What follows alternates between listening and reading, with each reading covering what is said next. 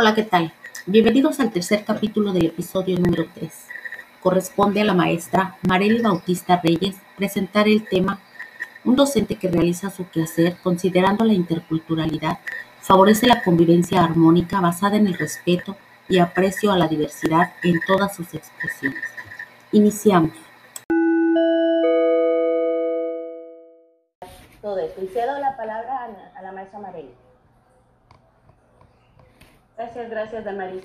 Este, no tuve la oportunidad hace rato y aprovecho, voy a darles eh, la bienvenida, saludarlos a todos los colegas que están hoy con nosotros. Que tengan un excelente viernes todos y que toda esta información que nos llevemos hoy sea de la mayor utilidad para todos. Este, una disculpa por si de repente escuchan mucho ruido, pero es viernes de mucho movimiento por acá, así que espero que no interrumpa demasiado. Eh, bien, como nos comentaba este, la maestra Damaris, hay unas lecturas y, y, todas las bases, por ejemplo, las, las que ya nos habló Enrique, eh, las bases legales, sobre las que vamos a relacionar los criterios y los indicadores de los que estamos hablando hoy. En el que nos vamos a basar ahorita, y con el que vamos a, a trabajar, es con el documento de la ONU, que viene en la antología del 2020, que es la educación inclusiva, un camino hacia el futuro. Esa es la, la, la lectura, el, el trabajo que vamos a llevar a mí me corresponde hablar ahora del criterio 1.2.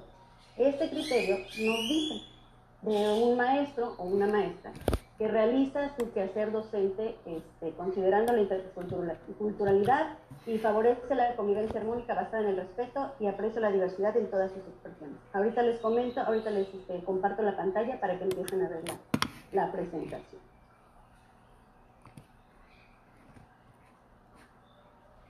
Gracias.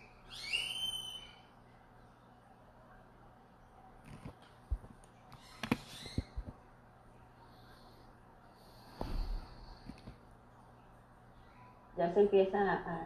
Sí, pues, sí logran verlo, ¿verdad, Dani? Si me apoyas para... Sí, se ve más, sí, más, se ve más reducido. Es chiquitito, sí, por el tipo de presentación que estoy realizando, es, okay. se va a ver un poquito más reducido, pero espero que se alcance a, a ver muy bien. Este, si hay algún problema, pues me pongo. Correcto, entonces les, les decía, permítanme, permítanme. Ah, eh, el criterio. Realiza su quehacer docente considerando que la interculturalidad favorece la convivencia armónica basada en el respeto y aprecio a la diversidad en todas sus expresiones. Y se dan cuenta, les subrayé la diversidad en todas sus expresiones porque ahorita vamos a ver cuáles son algunas de ellas y en qué indicadores nos dan. Las bases legales, ya nos comentaron eh, los compañeros anteriormente, también se van a ver involucrados en este criterio pero vamos a, establecer más las bases filosóficas. Vamos a empezar. Y de estas bases filosóficas con las que vamos a empezar en este criterio, también se van a relacionar con los siguientes dominios y los criterios correspondientes de los siguientes dominios. Vamos a empezar a ver estas expresiones de la diversidad. Nos habla de respeto, convivencia, formación integral, interculturalidad todas estas palabras que a lo mejor a muchos les suenan muy este, como una moda, otros los han estado escuchando y escuchando y no logramos aterrizar en qué momento o cuándo nuestra práctica la vamos a abordar, es ahora, en este tipo, en este indicador. ¿Por qué les hablo de todo esto, de todas estas eh, fases de la, de la diversidad? Porque el nuevo enfoque de la, o el enfoque de la escuela, de la nueva escuela mexicana, que parte desde una educación inclusiva, considera todas estas, estas partes de la diversidad como una base para la nueva educación. Y la educación tiende hacia una educación inclusiva y es el enfoque que la nueva escuela mexicana maneja. El indicador 1.2.1 nos dice que un maestro o una maestra reconoce la importancia de la culturalidad en el trabajo educativo en particular en la formación integral de todos los alumnos y en la convivencia de las personas. Lo que este indicador nos está hablando específico, vamos a trabajar interculturalidad, formación integral de nuestros alumnos y la convivencia entre las personas. Estos datos nos los da el enfoque de educación inclusiva. y vamos a hablar un poquito de inclusión. Más adelante en otros dominios lo van a volver a abordar. Pero es importante que tengamos muy clara el concepto de inclusión para que nosotros sepamos y nos enfrentemos a los reactivos de una manera más correcta, ¿no? Y podamos contestar de una manera correcta. ¿Por qué nos habla de interculturalidad correspondiente a una educación inclusiva? Bueno, porque la finalidad de la educación inclusiva es hacer efectivo para toda la población el derecho a una educación de calidad. Y la nueva escuela mexicana nos habla de una educación en excelencia. Entonces, la educación inclusiva lo que quiere es asegurar que todas estas personas, sin importar de dónde vengan, sin importar la raza, sin importar eh, el dialecto, sin importar nada, tengan un acceso y sean parte del proceso educativo. La educación inclusiva de eso nos habla en la interculturalidad. ¿Qué hacemos normalmente cuando damos por sentado que manejamos un concepto de inclusión? Garantizamos el acceso a los centros escolares, a las escuelas, de normalmente lo que consideramos a los niños con discapacidad. Eso para nosotros ha sido considerado inclusión. Y de hecho todavía es un, dato que se da. Sin embargo, en realidad estamos llevando a cabo una integración en la que solamente se les da acceso, ya están aquí, ya están integrados en el sistema educativo, pero siguen estando en, una, en un momento vulnerable de discriminación, porque no se no se les está permitiendo el desarrollo integral dentro del sistema formal. Es muy diferente a la inclusión, que la inclusión nos habla de que estén dentro del sistema educativo bajo las mismas condiciones que están todos los, los alumnos integrados en una escuela regular. Entonces la inclusión garantiza para todos esa formación, ese desarrollo integral. Esa es la inclusión. No segregamos, no discriminamos, no excluimos. Y en nuestras clases de educación física lo, lo, hemos, ha sido un gran cambio, creo para todos lo, lo hemos considerado, ¿no? Saber de qué manera vamos a incluir realmente a estos, a estos alumnos que tenemos. Claro, todos estos cambios, todo esto que nos habla este documento de la UNESCO de la educación inclusiva, un camino hacia el futuro, que es lo que se pretende eh, lograr con este enfoque de la escuela mexicana, por supuesto que lo que necesita es una transformación profunda de los sistemas educativos. ¿Por qué les hablo en este momento de eso? Porque este indicador nos va a hablar de cómo el docente tiene que transformar su práctica, incluso su criterio, para poder llevar a cabo todos estos, estos conceptos de interculturalidad, de inclusión, de diversidad, de equidad. Ya no visto solo desde una parte o desde una base legal, sino ahora una base filosófica, que muchas veces este cambio es un poco más este, complicado. La transformación profunda de los sistemas educativos claro, viene desde la infraestructura. No queremos, no quiero crear aquí un debate, porque yo sé que si yo les pregunto si alguno de ustedes tiene este, su escuela estará al 100 como para una educación inclusiva, ninguno me va a decir que sí. Pero dejando de un lado lo que le corresponde a la, a la, este, al, al, gobierno, lo que le corresponde a la autoridad educativa estatal, local, vamos a hablar de lo que le corresponde al docente y es por el docente por donde empieza el cambio profundo en este sistema. Vamos a cambiar paradigmas, vamos a cambiar eh, criterios, vamos a cambiar, incluso dejar nuestros, nuestros prejuicios para poder empezar a abrir nuestra mente hacia esta educación inclusiva. Espero que nos llevemos claro este concepto muy rápido de inclusión, porque porque lo van a abordar también en los siguientes dominios y además van a trabajar con estrategias ya directamente sobre el trabajo y el quehacer docente dentro de la labor de una sesión. ¿De qué nos habla todo esto? ¿Por qué hay interculturalidad? ¿Por qué la diversidad? ¿Por qué el enfoque de la nueva escuela mexicana quiere llevarnos hacia ese, hacia ese ideal de una escuela inclusiva? Bueno, ¿cuáles son las características de una escuela inclusiva que tenemos que considerar nosotros para poder amarrar este indicador? La una escuela inclusiva no tiene mecanismos de selección ni discriminación de ningún tipo, transforma su funcionamiento y propuesta pedagógica para integrar la diversidad del alumnado y esto lo va a llevar a una cohesión social. Y esta cohesión social es una de las finalidades de la educación, como bien nos dice nuestro indicador, a una eh, convivencia entre todas las personas. La cohesión social nos lleva a una convivencia desde, incluso desde un enfoque de paz. Y eso es lo que se quiere lograr con esta nueva escuela mexicana y su enfoque desde la inclusión. Les quiero hablar de em,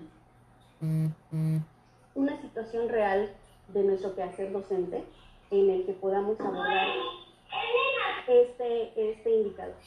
Recuerden que tenemos la interculturalidad. Enrique ya nos, el profesor Enrique ya nos había hablado sobre la interculturalidad, ¿cierto? Ese reconocimiento, ese respeto hacia las diferentes, hacia los diferentes grupos étnicos, a los diferentes eh, pueblos indígenas que forman nuestro país y nos hacen, eh, forman nuestra identidad como mexicanos.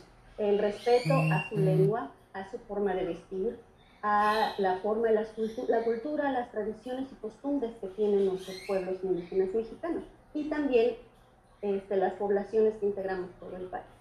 En este trabajo educativo, esa interculturalidad, ¿de qué manera nosotros como docentes frente al grupo, voy a hacer el ejemplo, eh, como bien lo decía Maris, de un docente de educación física, en el que nosotros podamos llevar a cabo esta interculturalidad, en el que nosotros ampliemos y nos hagamos sentir al niño parte de esto sin que sea eh, discriminativo, sin que sea excluyente. ¿Cómo alguno de ustedes tuviera alguna idea hablando de la interculturalidad? Cuando presentamos esto, que son nuestros juegos autóctonos y nuestros juegos tradicionales, ¿no? Eh, ¿Quién de ustedes que no ha eh, logrado trabajar y aplicar esta estrategia didáctica maravillosa que son los juegos tradicionales y los juegos autóctonos. En este momento, cuando nosotros hacemos un rally de juegos autóctonos, de juegos tradicionales, hacemos incluso una convivencia escolar general con padres de familia para que los niños conozcan, estamos nosotros coincidiendo con una maestra o un maestro que reconoce esa interculturalidad eh, como parte de un todo para la formación integral de la vida y sobre todo para la convivencia. Estamos si se dan cuenta, a través de esta estrategia estamos logrando llenar este indicador. En el examen, eh, cuando se presentan ustedes en el reactivo, y si mal no recuerdo, hay un reactivo eh, parecido y nos habla sobre interculturalidad e incluso hace referencia a los juegos tradicionales y, este, y autóctonos. Esta es la forma en la que nosotros podemos aplicar y relacionamos con nuestra práctica docente, nuestro quehacer diario. Ahora, cuando hablamos de formación integral, también estamos eh, nosotros recurriendo, haciendo eh, referencia a una educación inclusiva, porque estamos educando en y para la diversidad. Educar en y para la diversidad es un medio fundamental. ¿Para qué? Para aprender a vivir juntos, como, tal y como nos lo dice nuestro invitado desarrollando nuevas formas de convivencia, eh, sobre todo basadas en los valores, basadas en el pluralismo, en el respeto, en el entendimiento mutuo, en las relaciones, bien como nos lo decía este, la ley general, democráticas y en el desarrollo de valores, sobre todo, por ejemplo, solidaridad, solidaridad justicia, eh, respeto, trabajo en equipo, que finalmente es algo que nosotros como docentes de educación física fomentamos a través de nuestras estrategias de nuestra planeación, de nuestras sesiones en educación física. Por supuesto que también lo hacen los docentes frente a grupo, los docentes de secundaria, todos estamos incorporados en esta forma de trabajo. Muchas veces es hasta de una manera indirecta y ni siquiera nos estamos dando cuenta que estamos aplicando un enfoque de interculturalidad, un enfoque de inclusión, un enfoque de eh, desarrollo integral para los alumnos. Muchas veces porque nos falta esta base de, filosófica o legal, pero una vez que nosotros nos damos cuenta que esto es lo que estamos aplicando, es donde viene la cohesión y donde nos damos cuenta que estamos cumpliendo con un perfil. Como docente de educación básica, estoy cumpliendo con este perfil en este indicador que me, lo, que me menciona. Que trabajo y reconozco la interculturalidad. Fomento la formación integral de los alumnos y además logro una convivencia social, un trabajo de la la parte de la integración, la parte de la formación integral del alumno, también se hace posible a través de esta situación de interculturalidad, de educación en y para la diversidad, porque estamos fomentamos, fomentando, estamos generando el aprender a ser del alumno. Ese, ese aprendizaje, el aprender a ser del alumno lo estamos fomentando a través de esto. ¿Por qué? Porque él está apropiándose de, esos, de, de, esas características culturales que cada uno tiene, que son en este país somos muy ricos interculturalmente, el niño lo apropia, el niño se siente orgulloso y el maestro está fomentando a través de sus estrategias esta, eh, esta inclusión, esta interculturalidad del alumno. No generando discriminación, no generando exclusión, ni haciendo eh, lo que se busca a través de esta inclusión y de la interculturalidad, no es señalar y exhibir a ningún grupo, ninguna lengua, ningún vestuario, vestimenta, ninguna etnia lo que se está buscando a través de esto es que se, se vea como una forma de orgullo nacional, tal como nos lo dicen las bases legales. Entonces, a través de esta base filosófica, que es la, la educación inclusiva, vamos a poder generar eso en el alumno. Nosotros con esta simple, una simple, una clase, una clase nada más, que nos llevemos a través de juegos tradicionales o juegos autóctonos, van a darle eh, ese ese énfasis al alumno. Vamos a hacerle, a darle a conocer que nuestra riqueza nacional es esta, es esta y que estos grupos también son la base de nuestra cultura y forman parte de la identidad nacional a la que tiene derecho el niño. Entonces, estamos haciendo de esa manera una participación y un aprendizaje realmente efectivo. Y estamos llegando a satisfacer, a eh, concretar este este indicador, el de reconocer la importancia intercultural en el trabajo educativo, la formación integral de los alumnos y la convivencia entre las personas. Vamos a hablar ahora del indicador 1.2.2, que no se separa del indicador anterior, y ustedes van a ver que hay solamente un cambio y un juego de palabras en el que nos van a hacer cambiar y nos van a dar, nos vamos a dar cuenta de la forma en la que estamos ligando nuestra práctica docente, nuestro quehacer diario con todas estas bases. Si realmente estamos cumpliendo con la inclusión, si solamente estamos jugando con una integración disfrazada de inclusión y si la interculturalidad realmente está dentro de nuestra práctica. Bien, ¿qué nos dice este indicador? Una maestra y un maestro que utiliza el diálogo intercultural en un plano de igualdad. No discriminación como medio para el aprendizaje y desarrollo de una cultura de paz muchas veces podemos sentir que está, este, que, es, que es muy parecido al indicador anterior, pero cambian distintas palabras. Cambian, eh, seguimos hablando de la interculturalidad, pero en este momento nos habla de un viaje. Nos habla de la forma en la que el docente, la forma en la que el quehacer diario refleja ese lenguaje, ese diálogo intercultural del docente. Claro, para lograr siempre una igualdad no discriminativa como la que se los, les mencionaba eh, en el indicador anterior. Y todo esto para lograr una cultura de En este indicador, ahorita que pasemos a, unas, eh, a, los, a, las ejemplificaciones de, nuestra, de nuestro quehacer docente, quiero hacer hincapié en que el factor, el, el actor de cambio y que va a hacer esa diferencia entre lo correcto y entre lo nuevo o lo incorrecto, somos los docentes, somos los que estamos en el impacto, somos los que estamos en contacto con esos niños que tienen derecho a una educación en igualdad, a una educación inclusiva, a una educación por fuera de todo, de toda la burbuja en la que autoridades, en la que la realidad, en la que la economía se está peleando y está luchando por hacer un cambio en infraestructura en lo que le corresponde a esa autoridad. Pero el cambio en el que puede empezar es en nosotros. Les quiero hacer un comentario eh, respecto a la forma en la que nosotros abordamos muchas veces. Y sentimos la inclusión, sentimos palabras eh, como diversidad, equidad, eh, interculturalidad, lo sentimos como palabras, dijo un compañero, ¿no? Palabras domingueras que son rimbombantes y son la actualidad. Tenemos esa percepción ante estas palabras.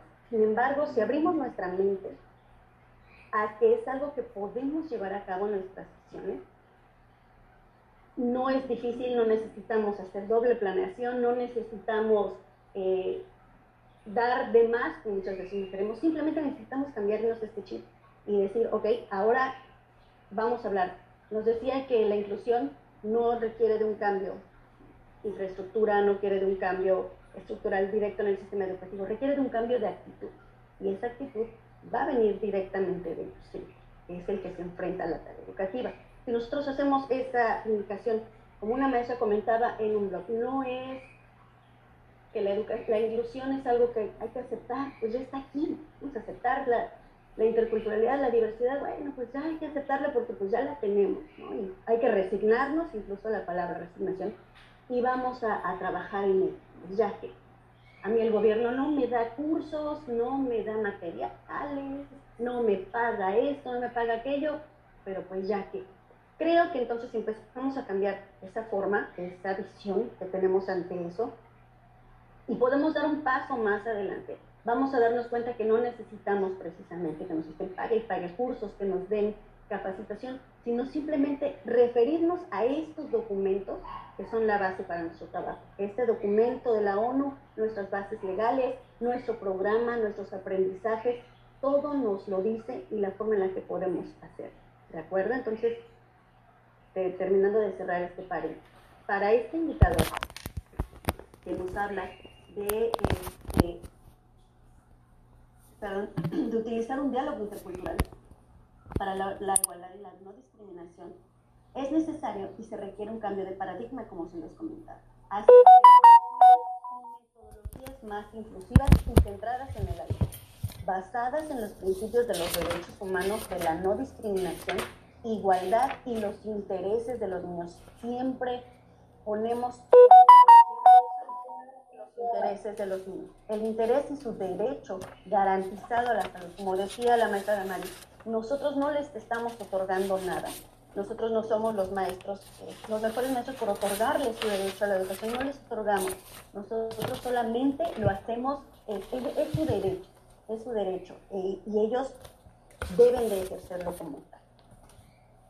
Los docentes, les decía, como agentes de cambio. Aquí somos considerados agentes de cambio y lo somos. Yo, yo soy muy, muy firme y creo mucho en eso y lo veo muchas veces con mis compañeros eh, que somos agentes de cambio y sí podemos hacer ese cambio en, educativo que nos corresponde a nosotros. Somos una clave en el proceso hacia la inclusión y a la no discriminación.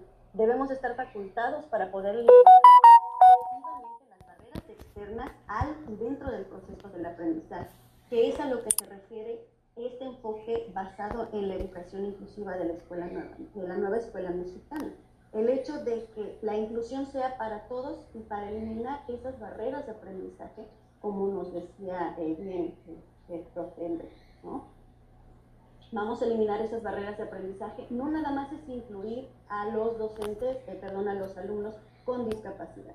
Es también tomar la interculturalidad y decir, el, niño que viene de una comunidad, el niño que viene de otro estado simplemente, el niño que viene de otra ciudad, que habla, este, que tiene como lengua materna otra, otra lengua diferente al español, que habla el español también, pero su lengua materna es otra. Todo, todos esos detalles, simplemente si los tenemos en cuenta como docentes, vamos a, a poder avanzar hacia este siguiente paso, ¿no? que es el de una educación más inclusiva.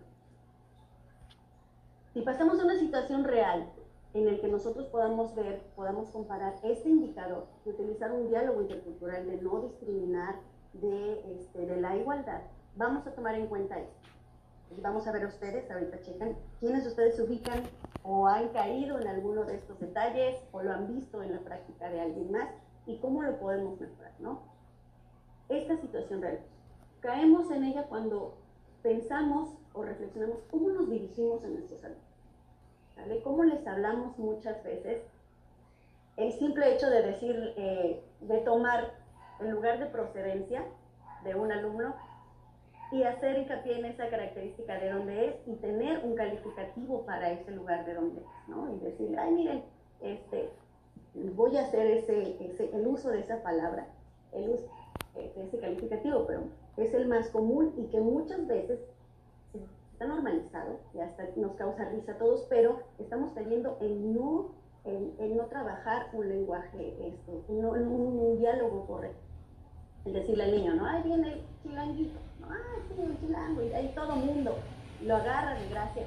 Sin embargo, puede que el niño del contexto familiar o del contexto social del que él viene sea una ofensa y en realidad puede tomarse como tal, ¿no? Entonces él dice, pero ¿por qué me dicen así? A mí no me gusta. Y entonces estamos, estamos ahí este, cayendo no estamos respetando la, la, integridad de no estamos respetando su, este, su interculturalidad, no estamos respetando esa identidad.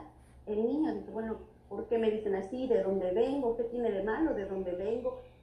Podemos generar e incluso en el niño algún tipo de emoción negativa. Y entonces la parte socioemocional que después se va a abarcar en otros dominios va a estar este, mal y nosotros debemos, de, como docentes, la formación integral del niño está todo, lo socioemocional, lo conceptual, lo motriz, todas esas estamos formando nosotros con el simple hecho de tener una palabrilla para, que consideramos chusca, ¿no? Y que muchas veces decimos, ah, pues se lo dijo de cariño, pero estamos mermando en, en, sus derechos, estamos mermando en su interculturalidad, en su, en su identidad. Y el niño tiene derecho a crecer sin discriminación, sin ser puntualizado, sin ser este, señalado y en un ambiente de igualdad, de equidad, vaya donde vaya o llegue a donde llegue. ¿no?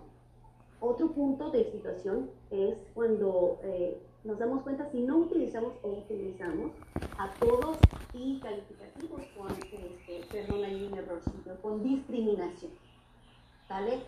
Eh, si eh, viene un compañero que, llega un, alumno que es de otro, de algún pueblo indígena, de alguna etnia, de algún, simplemente de algún otro lugar, también solemos ¿no? este, ponerles ese apodo. Muchas veces reconocemos la forma de hablar, la forma de dirigirse del niño, tiene palabras eh, diferentes a las nuestras.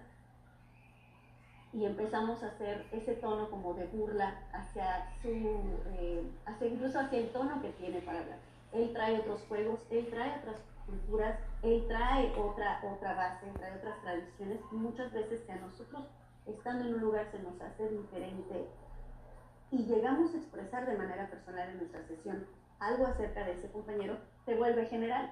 Y recuerden, nosotros somos el, el ejemplo, el ejemplo de nuestros chicos. Entonces, yo empiezo y genero no un ambiente intercultural, no un ambiente de igualdad ni basado en el respeto y en una cultura del paz.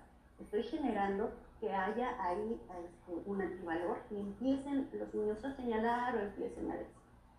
Les voy a comentar algo muy sencillo. Aquí este, en, la zona sur, que la lengua, eh, la lengua materna o la lengua de, de algunos pueblos es maya. ¿De acuerdo? Yo no sé hablar maya, algunas palabritas y me encantaría poder aprender más. Sin embargo, es algo propio de esta región, pero que muchos niños que hablan esta lengua, que hablan maya, porque todavía sus abuelitos, todavía sus, este, sus, papás incluso lo hablan, se sienten eh, avergonzados de hacerlo, se sienten mm, que si hablan, que si dicen algo en maya van a ser ridiculizados, se van a burlar de ellos y no estamos generando nosotros en el niño el sentirse orgulloso y decir, es mi identidad, es lo que soy y tengo derecho a sentirme orgulloso de él. Tengo que, y, puedo, y sobre todo no solo sentirme orgulloso, sino compartirlo con los demás, ¿no? Es decirle, a ver, tú compártenos. Yo les comento esta experiencia porque a mí eh, una maestra, eh, la mamá de un compañero, que daba clases en la escuela eh, de José María Morelos, ella daba clase y enseñaba la lengua maya. Me enseñó una canción muy padre para trabajar en una activación física en maya. Cuando yo la canté en mis escuelas, todos los niños y son niños de aquí, son niños que, nacieron, crecieron aquí en la península, aquí en Quintana Roo, son de este lado de la ¿Y qué tema es? Porque, bueno, no soy muy buena hablando maya, pero esa es este, es una canción, les dije, está en lengua maya significa esto, vamos a hacerlo. No les gustó al principio, como que sí respondían, como que no, no entendían qué pasaba, no les gustó. En diferentes escuelas lo trabajé y fue la respuesta diferente. Sin embargo, el hecho de, de, hablar en, otra, en, en, una de, nuestros, de nuestras lenguas indígenas fue algo vergonzoso para los niños. Ahí entonces este, me tomé el, empezar a jugar, a, a, traer juegos tradicionales de aquí, a pedirles que, que investigaran. ¿Quién de ustedes, sus papás, tiene, este, hablan maya? Tráiganos una, este, eh, palabras que se sepan, hablé con el director para que ellos pudieran venir a darnos eh, una plática, nos enseñen cómo se habla maya, en fin, ahí entra ya la estrategia que el maestro pueda, pueda tener, pero vean lo que se puede, lo que, lo que puede pasar con el hecho de no respetar la interculturalidad entre los entre, entre nosotros, entre los alumnos, y que se sientan avergonzados de algo que los forma parte de, de su identidad. También otra situación es cuando no hagamos, eh, podemos quitar este Mm-hmm.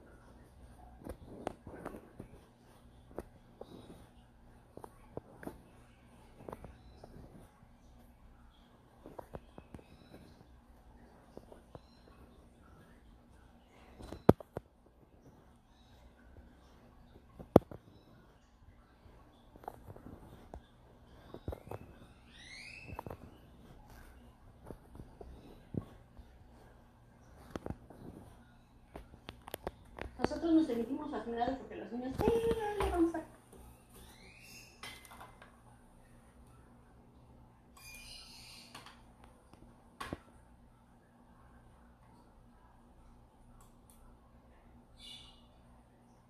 Pero no estamos generando este aspecto de igualdad.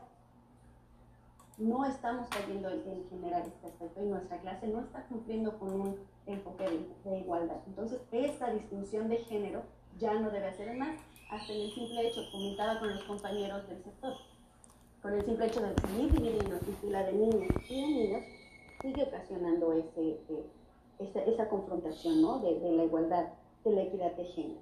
Entonces, tampoco eh, propiciar una confrontación de los mismos. ¿Y quienes de ustedes no se han dado cuenta que les damos esa apertura a los niños de confrontar un género con el otro? Y empiezan como a subir de tono y a ser incluso un poco más agresivos. En los grupos más grandes no notamos, ¿no? El niño empieza,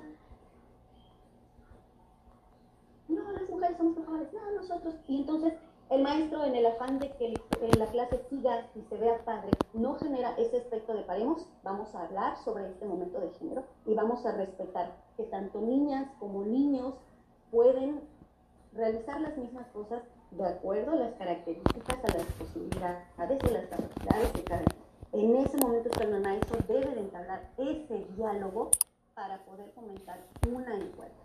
El no dejarse llevar por la emoción del momento, sino decir, bueno, ¿qué, qué, qué vemos de esto? ¿Qué reflexionamos de esta situación? ¿Es bueno? ¿Es malo? ¿Qué tenemos nosotros derecho? La igualdad entre los géneros. Ahí va el diálogo del, del docente. Si no lo están haciendo, si han caído en ese jueguito de, poner en confrontación a los géneros, cambien. Cámbienlo porque en este indicador nos puede venir una palabra, este, un reactivo y no deberíamos de recurrir a nuestra práctica, sino a lo que son nuestras fundamentación, nuestras bases y este documento de, de la educación inclusiva que maneja todo. Igualdad, interculturalidad, equidad de género, desde la diversidad también. Otro de los ejemplos eh, de situación real es cuando generamos ambientes de respeto hacia las diferencias de cada uno de los alumnos. ¿sale? Eh, no, eh, solemos, solemos o, bueno, nunca me gustan, pero suelo ver que, siguen llamando por calificativos, incluso a veces hasta decirles este, de cariño chaparrito puede generarnos algún problema. Hay mamás que pueden estar muy al pendiente de lo que decimos, de lo que hacemos, de cómo los miramos y puede generarnos un problema. Entonces, si nosotros siempre recordamos que tenemos que tener como base este ambiente de respeto, este ambiente de igualdad, de una cultura de paz, también incluso nuestro, nuestro diálogo como docentes va a cambiar. ¿vale? Ese simple detalle a muchos nos parece exagerado, algunos me dirán, ay, no, no exageres, ya la generación de cristal ya no les gusta nada, pero pues está fundamentado. Está fundamentado y tenemos respaldo filosófico, respaldo legal en nuestro programa en, este, los manuales, en la estrategia de inclusión y equidad que después se va a abordar en otros dominios, lo está ahí. ¿sale? Ese es nuestro respaldo. Entonces hay que recordarlo antes de hacer, de emitir algún juicio, alguna palabra, algún diálogo Y el último, la última situación real, tal vez son las que yo, este, las que yo pensé y ustedes tengan otras, en este momento estén generando algún, recordando otro tipo de situaciones, es cuando generamos ambientes de aprendizaje basado en los valores. Y siempre lo fomentamos, decir, el trabajo en equipo, en educación física, es muy fuerte, ¿no? Nos encanta trabajar en equipos, nos gusta eh, fomentar esas, esa estrategia para, para que compartan las formas en las que ellos se pueden desarrollar. El trabajo en equipo, pero también el valor del respeto, y sobre todo ese, ese valor de respeto a la interculturalidad, ese eh, valor de la igualdad, de la solidaridad, del ponerte en el lugar del otro y decir, es cierto, si él puede sentirse así, pero también el de trabajar con las socioemociones.